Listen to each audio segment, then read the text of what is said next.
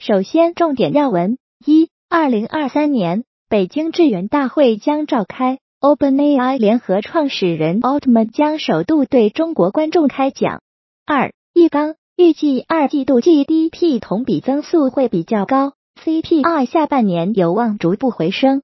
三、中国五月 CPI 回升至百分之零点二，PPI 跌幅扩大至百分之四点六。分析预计 PPI 触底不会太远。四、美媒爆猛料，沙特威胁要让美国遭受重大经济痛苦。五、美国写字楼贷款拖欠率已创五年新高。分析师警告，这仅是冰山一角，今年下半年可能爆发一波违约浪潮。其次，国内要闻详情：一、二零二三年北京致远大会将召开，奥特曼将首度对中国观众开讲。华尔街见闻将在 APP、微博和微信视频号同步进行直播。六月十日，重点关注 OpenAI 联合创始人 Sam Altman 首度对中国观众发表演讲。加州伯克利分校教授 Stuart Russell 对话图灵奖得主、中国科学院院士姚期智以及图灵奖得主、深度学习之父 Jeffrey Hinton 的论坛闭幕演讲。二、易纲预计二季度 GDP 同比增速会比较高，CPI 下半年有望逐步回升。易纲表示，CPI、PPI 环比下降，主要因供需恢复时间差、基数效应。预计二季度 GDP 同比增速会比较高，主要是基数效应。CPI 下半年有望逐步回升，到十二月，CPI 同比将在百分之一以上。深入推进金融市场改革开放，不断优化跨境人民币使用政策，要顺应市场需求，坚持市场驱动，尊重企业自主选择，便利企业在跨境贸易投资中使用人民币。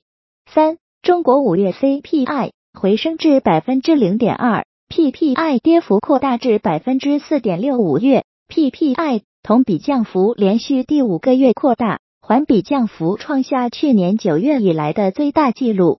广发证券郭磊认为，PPI 触底不会太远，五至六月有较大概率形成本轮 PPI 底部。若后续 PPI 同比正常触底，主动去库存。将过渡至被动去库存阶段，三季度末库存周期可能会出现底部。申万宏源指出，今年以来 PPI 持续低于上游大宗价格对应传导的水平，主因结构性产能过剩隐忧，放大了下游价格跌幅。四五月上海二手房成交回落，挂牌活跃，置换打新成重要消费目的。目前二手房挂牌量明显增加。但市场观望的情绪很浓，成交量下滑，导致价格开始松动，部分学区房价格回到四年前。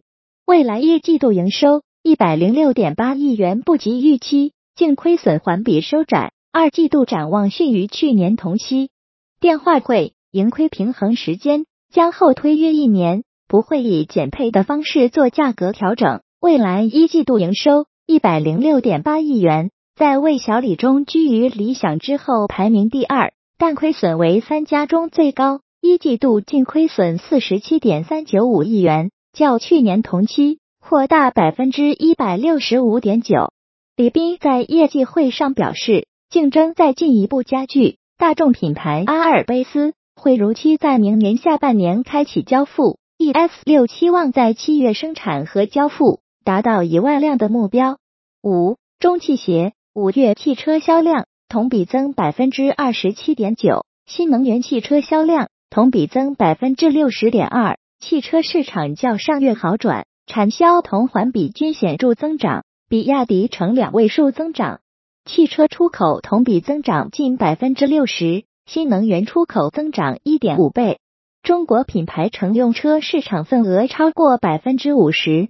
五月我国整体动力电池产量。同比增百分之五十七点四，环比增百分之二十点四，装机量同比增百分之五十二点一，环比增百分之十二点三。我国五月整体动力电池的产量达到五十六点六吉瓦时，同比增长百分之五十七点四，环比增长百分之二十点四。而动力电池的装机量高达二十八点二吉瓦时，同比增长百分之五十二点一，环比增长百分之十二点三。分析称，电池产销比和产装比持续上升，动力电池库存累积，宁王显手市占百分之四十大关，群狼噬虎的竞争格局已成，锂电江湖越来越卷。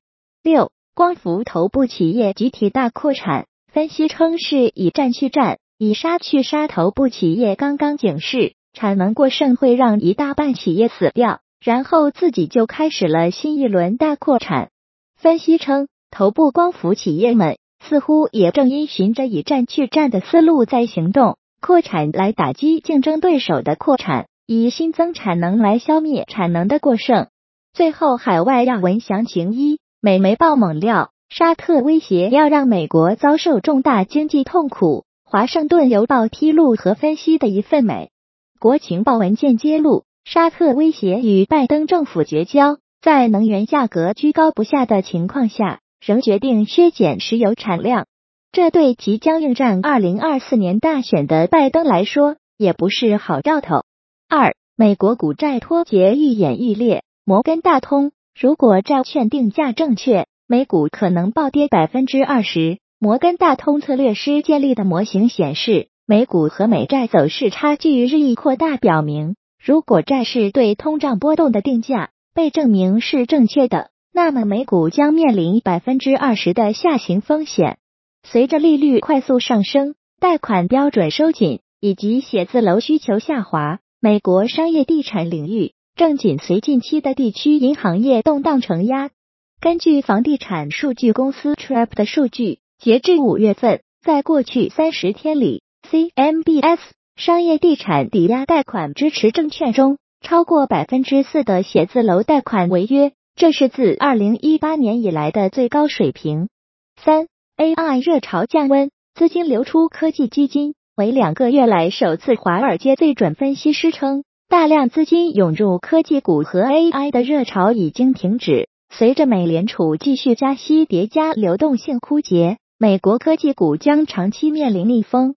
节